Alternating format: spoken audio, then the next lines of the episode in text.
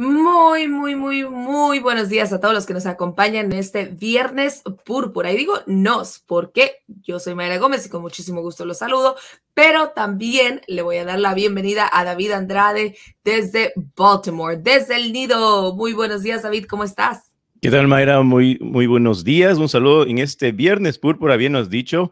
Eh, se viene el frío ya a esta zona de la costa este, así que el viernes púrpura creo que van a ser los últimos días que vamos a estar con una playera floja, así tan, tan un poco relajados, ¿no? Pero se viene la temporada fría de la NFL y qué mejor hablando de los Baltimore Ravens, así que un saludo a toda la gente que se conecta ya en todas las partes del mundo, se están conectando a Latinoamérica también, así que les mando un saludo muy grande, como tú lo dijiste, desde el nido de aquí de Baltimore. Desde donde sucede toda la acción y salen todos los chismes, no, no, no, no chismes. Todas Dejemos para el miércoles. Ah, cierto, muy, muy cierto. Oye, David, pero ¿qué nos cuentas ¿Qué está sucediendo en Baltimore una semana larga después de un partido del olvido? Un partido donde Lamar Jackson tuvo su peor porcentaje, donde Lamar Jackson tuvo las peores yardas por pase, donde tuvo el peor rating, donde tuvo, bueno, lo peor de todo fue el peor partido de la, de la era Lamar Jackson. Y lo, estábamos hablando fuera de micrófonos, Mayra, porque es cierto, lo hablamos el viernes pasado.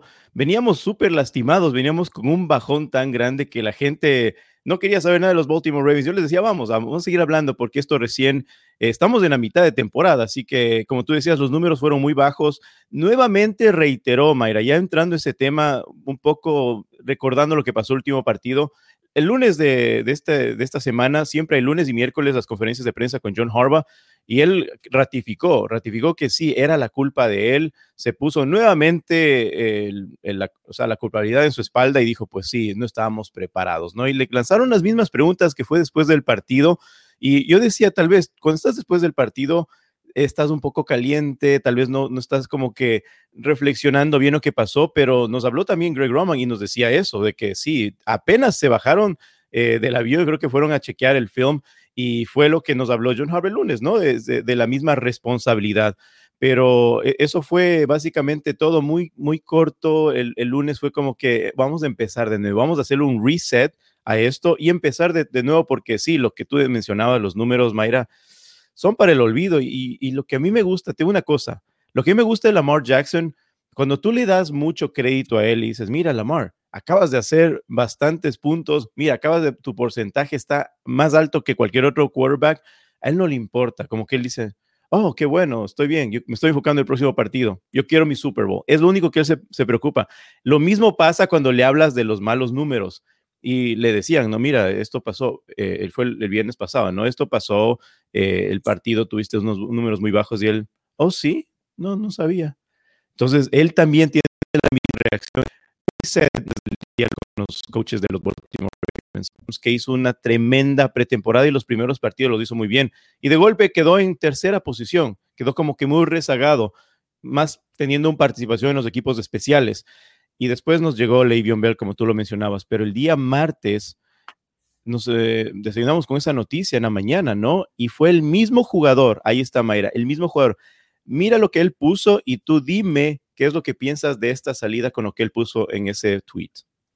Pues fue breve, el tweet fue breve, en donde nada más agradece, dice que está muy contento, que le duele, pero que fue una bendición por lo menos haber podido estar allí, que había disfrutado de cada segundo de un periodo corto, sin embargo, pues ya había llegado a su fin. Y es precisamente lo que nos sorprendió, creo que a varios de nosotros. Lo que nos sorprende es que fue breve su estancia, pero no olvidemos que justo después de que llega LeBron Bell, llega también Murray. O sea, llegó rápidamente, se estuvo, la disponibilidad de LeBron Bell fue primero, pero después a la semana los Saints liberan a otro jugador que dice Baltimore, mm, espera, se me hace que aquel me va a gustar más. Sí, básicamente el eh, Le'Veon Bell entró al, equipo de los equipos especiales, ¿no? Al practice squad y mm, todo el mundo pedía porque saben de las condiciones.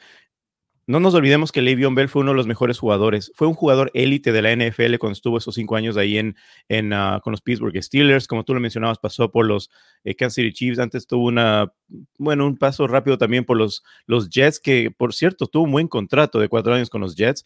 Y venía rezagado con esa, no sé, esos roces. Lo que sí puedo tal vez decir acá con Ravens es que salió en buenos términos, Mayra. Salió en buenos términos del jugador y no, no fueron los números como todos los esperaban porque no estamos comparando y si comparas lo que teníamos antes con lo que tal vez le hizo Le'Veon Bell, todos decían, no, está, está acabado Le'Veon Bell. Yo estaba, mira, estaba como que un poco difiriendo con ese tema porque si Le'Veon Bell le das una línea ofensiva un poco más que le pueda proteger en una mejor forma, yo creo que Le'Veon Bell podría tener un mejor desempeño en su juego. No sé si tú concuerdas conmigo en eso.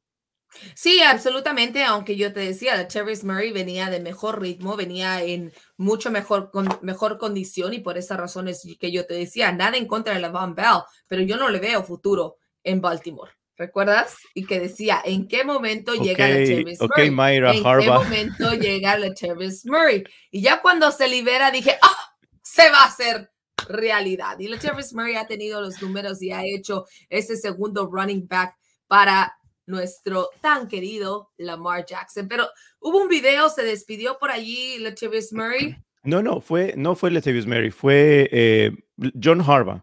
Porque John Harbaugh, lo primero que le preguntaron el día miércoles, como la noticia fue el martes, dijimos, bueno, algo va, va a tener que decir algo John Harbaugh. Le lanzaron la primera pregunta, apenas fue la conferencia de prensa, y esto contestó John Harbaugh a lo que estamos hablando de Le'Veon Bell. Yeah, I think numbers thing. Le'Veon was doing a great job. We had a great conversation up here. Uh, he and I have been talking a lot. Really appreciate him. Uh, just everything about him professionalism, attitude, work ethic.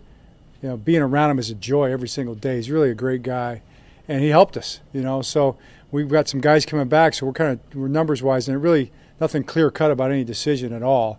He can still play, and uh, we'll just see where we're at going forward, and you know maybe things can turn still, uh, one way or another. Y eso me gusta, David, me gusta porque como dices, él reitera lo que acabas de decir, que se fueron en buenos términos, no le cierra la puerta, dice las cosas pueden voltear y sabemos que en la NFL todos están a una lesión de ser titular. Toca madera, que ya no queremos más lesiones en Baltimore. Pero la semana pasada, antes de olvidarnos, David, hubo un jugador, si hubo algo bueno que podemos recordar de toda la vida, ingresando a la historia, 100 capturas. Cuéntame. Sí, fue Justin Houston y fue uno de los eh, principales que iba a tener eh, la conferencia el día miércoles también.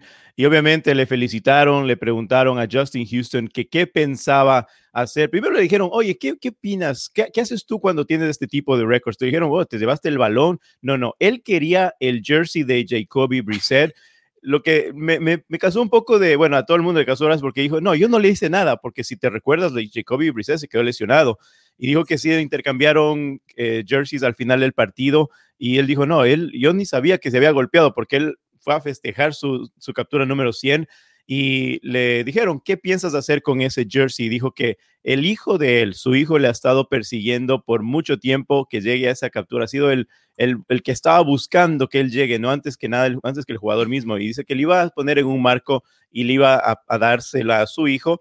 A lo cual le dijeron, hey, ¿qué pasa? ¿Qué, qué, qué piensas de, de, de tu hijo? ¿No? ¿Él qué quiere de ti?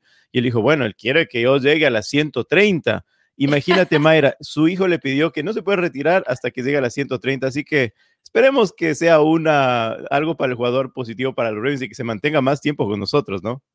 Puede ser, porque por lo regular los papás todo lo que los hijos piden, quieren lograr. Entonces, esa es una excelente motivación. Muchas felicidades para el jugador, muchas felicidades también para la familia y al hijo, que seguramente va a colgar ese, ese playera en su recámara, se la va a llevar al colegio, va a estar con él a todas, en todas partes lo va, lo va a acompañar. y bueno, David, ya lo platicábamos, semana larga para ver precisamente todo el video en preparación a los Chicago Bears. Por aquí, no quiero dejar pasar esta pregunta. Vamos a empezar primero con el reporte de lesionados, porque nos pregunta Corey Sánchez, dice, hola amigos, ¿qué onda con Lamar? Todo el mundo quiere saber, ¿qué onda con el número 8? Dice, ¿qué onda con Lamar? ¿Juega o no juega? dos días sin entrenar. ¿O es puro show del equipo? Pues mira, antes, antes de todo, David, dime, ¿dónde anda el número 8? ¿Dónde está Lamar Jackson?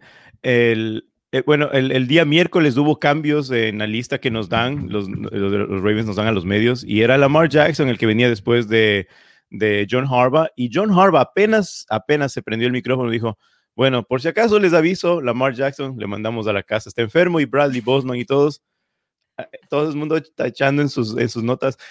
Yo, yo, mira, lo que te digo primero dijo no es COVID, no, no está relacionado con COVID, pero sí los medios buscan la mínima, Mayra, la mínima cosa para que digan, Lamar Jackson está esto, Lamar Jackson se cayó, Lamar Jackson se perdió, no sé.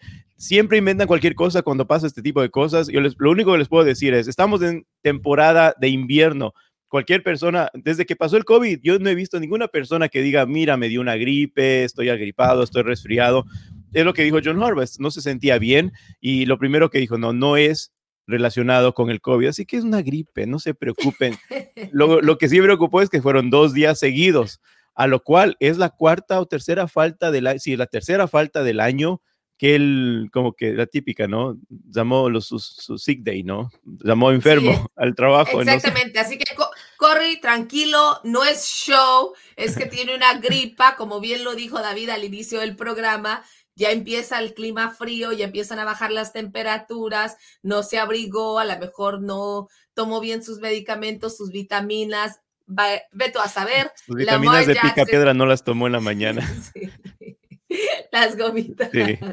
Esas gomitas. Entonces, muchachos, Lamar Jackson está al 100%. Bueno, esperemos. En unos minutos, en unos minutos empiezan en este momento y al acabar el programa les invito a que se mantengan y se conecten con todas las eh, redes sociales de Máximo Avance, les vamos a tener exactamente los detalles a eso.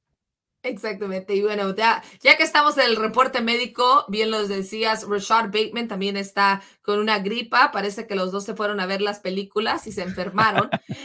Marquise Brown tiene una lesión en la pierna, Pernell McPhee, la rodilla.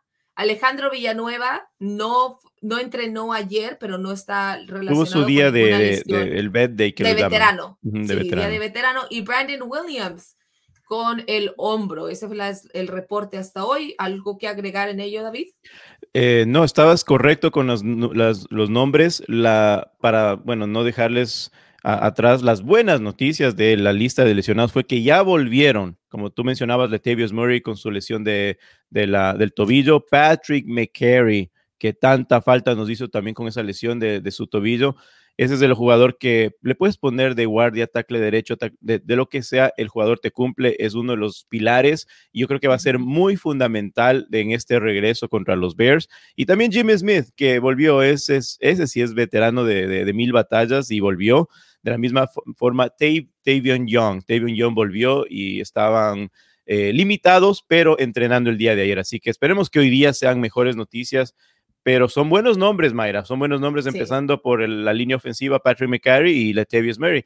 Lo que, lo que no sé qué tú opinas, Mayra. Cuando un jugador viene de una lesión que se pierden dos, tres partidos, ¿no? Vienen al 100%, están recuperados, eh, o sea, están sanos al 100%, pero con ese ritmo ¿Tú crees que sea fundamental que le pongas, no sé, todos los acarreos o que hagas rotación en el partido? Puede que sí, por esa razón es que toman la decisión precisamente de tener rotaciones, de, limitarlos un poco, porque a veces los jugadores dicen, yo estoy adentro, yo voy a ir al 100. Entonces es cuando el entrenador en jefe dice, mm, no estás preparado, tranquilo muchachos, vamos a darte una limitación y por esa razón tienen el segundo o tercer jugador en esa misma posición. Nos pregunta Aaron Saints, hola, ¿qué opinan de OBJ en Los Ángeles? Pues mira, Aaron, no es que no te quiera contestar, es que ahorita estamos en el programa de Zona de Cuervos, pero precisamente porque ustedes tienen tantas preguntas, les vamos a dar bueno, no la exclusiva, porque ya anunciamos que tenemos próximamente un nuevo programa. David Adrade y yo, como les encanta escucharnos y nos les encanta vernos, todos los miércoles vamos a estar platicando de la NFL, vamos a hablar un poco precisamente sobre toda esa información de la NFL, que no necesariamente se trata de las X y las O, pero vamos a dar nuestra opinión. Así que, Aaron. Lo, lo que no les cuentan los medios, lo que no les cuentan en los medios, nosotros vamos a dar las primicias. Exactamente, todos esos detalles. Así que, Aaron, nosotros te contestamos en redes sociales para que así nos puedas seguir también, si es que no nos sigues, en arroba Mayra L. Gómez y arroba David Andrade NFL. Nos dice Germán Andrade, hola, excelente día, felicitaciones, genial programa, un abrazo, saludos desde la mitad del mundo. A la mitad del mundo, a la altura de Quito, sí. Ah, fuerte el abrazo hasta allá. Dice Arturo Lascano Mora, Bell desde que dejó a Steelers dejó de ser un gran jugador. Demasiado polémico es lo mejor para Cuervos. De hecho, no hubo ah. mucha polémica, pero sí bajó un poco su nivel después de, salir de los Steelers y nunca pudo recuperar ese ritmo, como ya lo habíamos dicho. Cuando llegó con los Kansas City Chiefs, se topó con Claire Airways Air, el novato, que, bueno, reventó. Pero hubo, roces, Mayra, con Andy Reid, ¿verdad? Hubo unos roces. Sí, sí, sí, hubo uno que otro roce, pero en Baltimore fue tranquilo, ¿o me equivoco, David? Sí, estuvo muy tranquilo. Es más, la semana pasada eh, él estuvo hablando en redes eh, perdón, en conferencia de prensa y dio un testimonio tan, o sea, nos dejó a todos impactados porque él habló tan bien de la, del front office, de la, de la franquicia, que él se sintió como que lo mejor del mundo le había pasado cuando llegó a los Ravens. Obviamente estás en el equipo, vas a tener que hablar bien del equipo, ¿no? Pero sí, lo habló bien y nos sorprendimos la forma que él habló. Y como dice Arturo, ¿sabes? No sé si tú eh, compaginas conmigo en eso, pero la llegada de Le'Veon Bell fue muy parecida a lo cuando llegó Des Bryant porque es un jugador que tuvo su momento grandísimo, fue un jugador de élite, Des Bryant con los Cowboys y le vio ver lo que dice Arturo con los Steelers, fue uno de los mejores en su posición en NFL. Y llegaron con esa expectativa de ser un veterano. Muchos decían, no, pues ya le pasaron los años, ya, quedó atrás. Y fue la misma cosa que pasó con Des Bryant, que todos esperaban que el número 88 iba a ser, iba a deslumbrarlo de la misma forma que lo hizo con los Cowboys en su tiempo, pero no pasó nada. Y nada contra el jugador, también se fue como un, shaking hands, como se diría, dándole la mano al front office. Y así se fue Le'Veon Bell. esa, es, la comparación que tengo en el tema de, no sé, de, de momentos de los dos jugadores. Nos dice Correy, para ustedes, ¿quién llegará al Super Bowl? Ojalá mis Ravens. Está complicado, siempre me conecto para verlos y escucharlos desde Scaret, Cancún. Un abrazo a David y un beso a Mayra. Ay, muchas gracias, Correy. el abrazo de regreso. imagino ah, que él está con el mejor clima, ¿no? Sí. Allá estaré para una boda en enero, precisamente en Escaret, creo que es la pronunciación. Escaret, Cancún, allá en México, un, lugar hermoso. Se, escucha para el Super Bowl, buen clima. Sí, nada más que a mí la humedad como que no, no somos mejores amigos en el tema, pero bueno, el tema del Super Bowl, los Baltimore tienen una gran oportunidad, todavía están en la pelea, están como líder de su, de, su de su división y en la conferencia es el tercer lugar, así que allí va peleando el tema, David, las posibilidades de que Baltimore esté en el Super Bowl. Sí, las posibilidades son muy buenas, Mayra. El tema, el tema de las lesiones que todo el mundo ponía en tema de duda, yo no sé, es, esta fue mi forma de pensar y yo se lo iba a preguntar a Harvard, pero no hubo la oportunidad porque cuando tú hablas de las lesiones de los otros equipos, lo que está pasando en NFL, recién estamos en, semana 11, todavía tenemos siete partidos más, que indica que es una temporada muy larga y han venido muchas, muchos equipos de toda la liga con, con sus ejes principales, con jugadores que que son determinantes en sus planteles, pues han venido lesionándose. Hay muchísimos. Entonces, lo que el beneficio que fue para los Ravens desde que pasaron estas lesiones al principio de temporada, nos dio opción de tener jugadores que estaban disponibles en esa época. Entonces, e, es un, es un pro y con, ¿no? De, todo lo que ha pasado con las lesiones, pero eso es lo que te da la opción de tal vez llegar mejor o más sano que los otros equipos.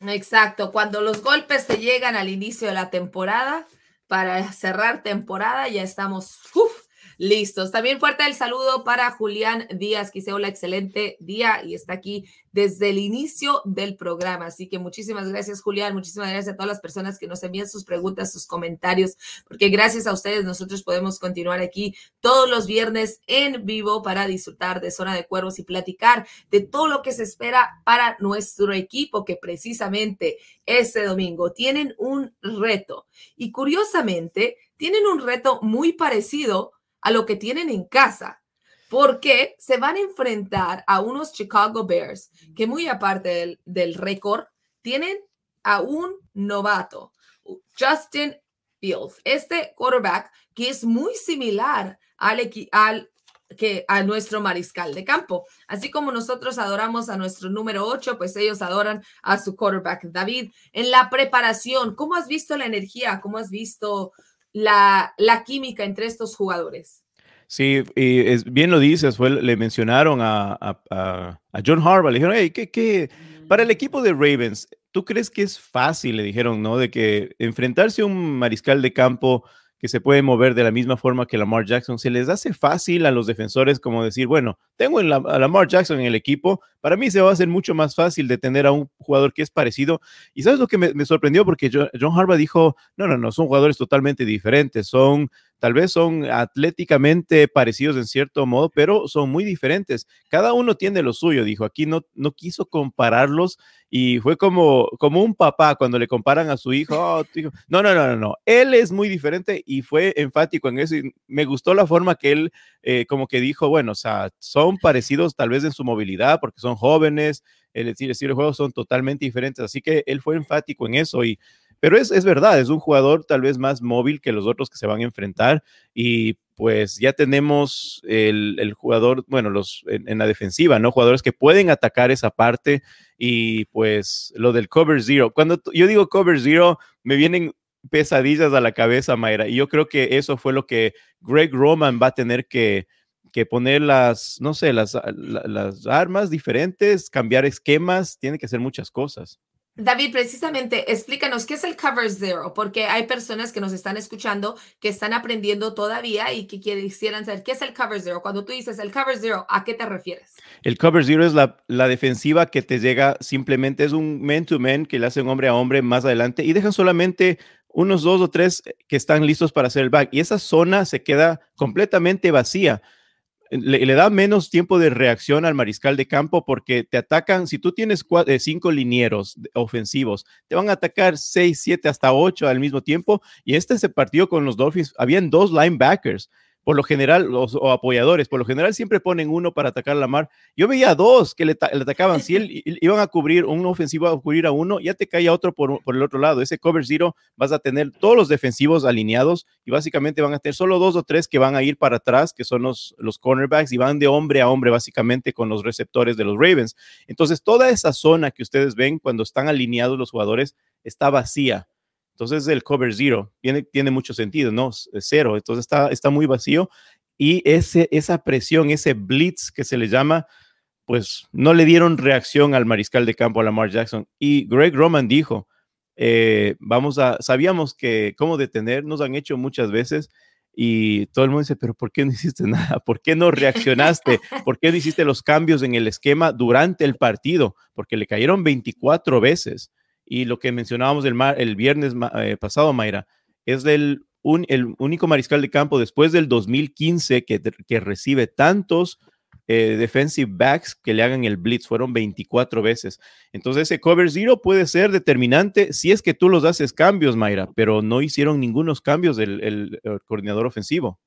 Y es que como tú lo dices, David, viendo lo que hizo Miami, viendo los partidos que han perdido los Baltimore Ravens, es precisamente lo que han hecho las defensas. Y es aquí cuando preocupa, porque dicen, ¿acaso este es el blueprint? Estos son los detalles. Así es como detener a Lamar Jackson a la ofensiva. No pueden hacer ajustes o no pueden hacer los ajustes necesarios. Y en este momento tú lo dices, el coordinador ofensivo no lo pudo hacer, no reaccionó a tiempo y van a tener que hacerlo porque ante Miami fueron más del 50 ciento de los blitz que atacaron a Lamar Jackson. Lamar Jackson es el quarterback mm, segundo más golpeado en la NFL. Entonces, la línea ofensiva va a tener que encontrar la forma de protegerlo aún más y además tener mucho, mucho cuidado con la defensa de los Chicago Bears, porque no estoy muy segura de, del regreso de Khalil Mack, que estuvo lesionado, pero de estar oh, Tienen a Roquan Smith. Exactamente. También, Smith tiene por el momento 93 eh, tacleos, 6 eh, eh, forzados y 3 sacks en lo que van de la temporada. Es un jugador que, imagínate, es, e, es vamos a ver el, el, duelo entre Roquan y Lamar Jackson, así que vamos a estar con esa, esa expectativa también, pero Max sí es un jugador que ha, ha venido con números altos hace unos 2, 3 años también, Mayra. Sí, exactamente. Bueno, además, viendo un par de números en el tema cuando estamos platicando del partido de los Chicago Bears ante los Baltimore Ravens, que por cierto, el partido se juega en Chicago, así que ya el frío está presente. Yo estuve en Chicago un par de semanas, hace un par de semanas, y estaba congelada. Mis huesitos pobrecitos estaban que, uf, no aguantaban. Pero hablando un poco de los números, de lo que se va a enfrentar este domingo. Los Baltimore Ravens cuentan con la ofensiva número dos de toda la NFL y se va a enfrentar a una defensa que es la número 12 de los 32 equipos. Entonces está justo en medio. Sin embargo, la defensa, nuestra defensa no es muy buena. Es la 24 ante una ofensiva que está en último lugar. Pero aquí es cuando yo digo mucho ojo, porque a pesar de que su ofensa no tenga los números para estar entre las mejores ofensivas, Justin Fields tuvo un par de partidos, bueno, algunos partidos muy malos al inicio de la temporada, pero ha estado entrando en ritmo y es por eso que tienen que tener mucho cuidado, porque viendo los números, dices, tiene que ser un partido sencillo. La Baltimore no tiene por qué perder en Chicago. Va a estar a la una de la tarde hora del este, pero la realidad es que eh, se les puede complicar el partido, David. Es el, el tema, eh, principalmente lo que tú mencionas, Mayra, es que los novatos, tenemos una línea defensiva, de la, la, la línea de pass rushers, son jóvenes, Mayra. Todos, le ha caído muchísimo a Patrick Quinn su segundo año. Odafe es el que ha, salido adelante en esto. Tenemos también, como le mencionamos, Justin Houston, que él, es el como su mentor. Y tu, tu, favorito, tu amigo Calais Campbell, que es un eje muy principal en la defensiva también, Mayra, junto a, Brandon Williams. Así que ellos se eh, encargan de parar básicamente el ataque terrestre, pero el tacleo hemos fallado bastante y sí nos hace muchísima falta Marcos Peters en, en la parte de atrás. Eh, sí ha habido jugadores de Sean Elliott que se nos lesionó. Entonces, todo lo que mencionas, Mayra, tiene que ver mucho eso también con las, con las lesiones que han ocurrido también en esa zona. Así que el regreso de Tavon Young, Jimmy Smith, yo creo que van a ser un punto muy alto. Y noticias, literalmente acaba de llegar esta noticia para que los que estaban preocupándose vuélvanse a poner el jersey número 8 que Lamar Jackson está entrenando. En este momento llegan las imágenes de parte de los Ravens, así que está practicando ahí con Tyler Huntley y Trace McSorley. Así que fue una gripe, señores, no se preocupen. Todo tranquilito, allí, ahí lo tienes, Corri. Exclusiva. Noticia de primera mano, David Andrade nos informa, Lamar Jackson ha regresado al entrenamiento, va a empezar a calentar, va a entrenar ritmo y estará para el partido del domingo. Fíjate que platicando precisamente de la defensa de Baltimore, esas bajas, esa falta de química, esa falta de, de madurez, podríamos decir, los errores que están cometiendo. Nos dice Aaron Saints, en mi opinión personal, los Ravens son un equipo de playoffs y hasta allí. Sinceramente, mm. no creo que lleguen al Super Bowl. Al menos en esta década no lo creo. Bueno, yo no diría que en esta década, pero yo sí diría que si la defensa no logra hacer los ajustes necesarios y a la ofensiva nuestro coordinador no sabe hacer ajustes durante el partido, llegar al Super Bowl va a ser algo difícil. El, tema, Mayra, es que se ha, vuelto tan competitivo la, conferencia americana que cualquiera puede entrar. Está para cualquiera, Mayra. Si tú ves desde la segunda posición que los Ravens hasta la 10, 11 tal vez, todos estos equipos han perdido dos, tres partidos, Mayra no hay, no hay equipo que no haya tenido la, misma cantidad de pérdida. Entonces, cuando tú dices los, los, Ravens tienen un récord de 6 a 3, es el peor. No, no es el peor, porque todavía tiene la misma cantidad de equipos, de otros equipos que tal vez están opcionados a ir a los playoffs, incluso a un Super Bowl. Así que yo creo que la conferencia americana se está volviendo, Mayra, en, en no tener un favorito para la gente. Los analíticos que dicen, ¿quién va a ir de la americana? Pues está mucho más difícil ahora por lo que tú hablas, Mayra. O sea, se puede, cualquiera puede ir y los Ravens pueden estar opcionados, o sea, cualquiera de los equipos puede estar opcionados, todo depende cómo van a llegar hasta, hasta el final de los, de los partidos y seamos reiterativos aquí, desde a partir de la, de la, de la semana 12 es donde viene todo lo bueno, donde se enfrentan contra los Browns, Steelers en 13 y los Browns nuevamente en semana 14. Así que esa es la semana de terror para la, división americana. Pues cuando se ponen las cosas buenas, David, bueno, nosotros estamos llegando al final, así que rapidito, ¿quién gana y cuáles son las claves del partido? Claves del partido para los Chicago Bears, obviamente tener un esquema diferente y enfocarse, no, de, no confiarse del equipo como pasó con los, en los medios de offense. Yo creo que, como decía Marlon Humphrey, es un wake-up call para poderse pilas, para despertar de lo que pasó. Y los Chicago Bears pueden ser en papel un equipo que puedes derrotarlo, pues mantente esa mentalidad, no la tomes muy a... no, le, no le tomen muy suave, como se podría decir, en ofensiva y que Lamar Jackson nuevamente se ponga el equipo al hombro y le den las armas diferentes para que pueda completar unas, no sé, tienes todos los receptores sanos, Mayra, así que utilízalos a todos.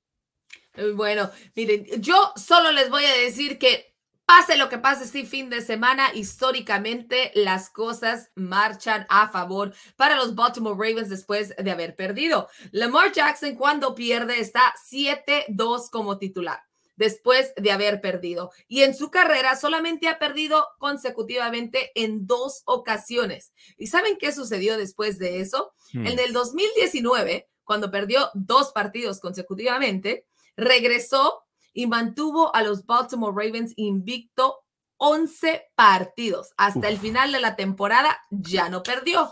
Y en el 2020 cinco partidos. Los cinco partidos que faltaban de la temporada ya no perdió. Así que si nos vamos por la historia. Son los que necesitamos. si vamos por la historia, yo digo, pierdan este fin de semana y vámonos invictos el resto de la temporada. Bueno, muchísimas gracias, David. Muchísimas gracias a todas las personas que se conectaron con nosotros esta mañana en Zona de Cuervos. Si nos están viendo grabado también, muchísimas gracias. Recuerden que pueden descargar el podcast y nos pueden ver a través de YouTube. Recuerden seguir todas las plataformas de Máximo Avance y seguirnos en nuestras redes sociales personales, arroba David Andrade NFL y arroba Mayra L. Gómez. En nombre de nuestra productora Jess Villegas y todo el equipo de producción y máximo avance. Este ha sido una edición más de Zona de Cuervos. Hasta la próxima.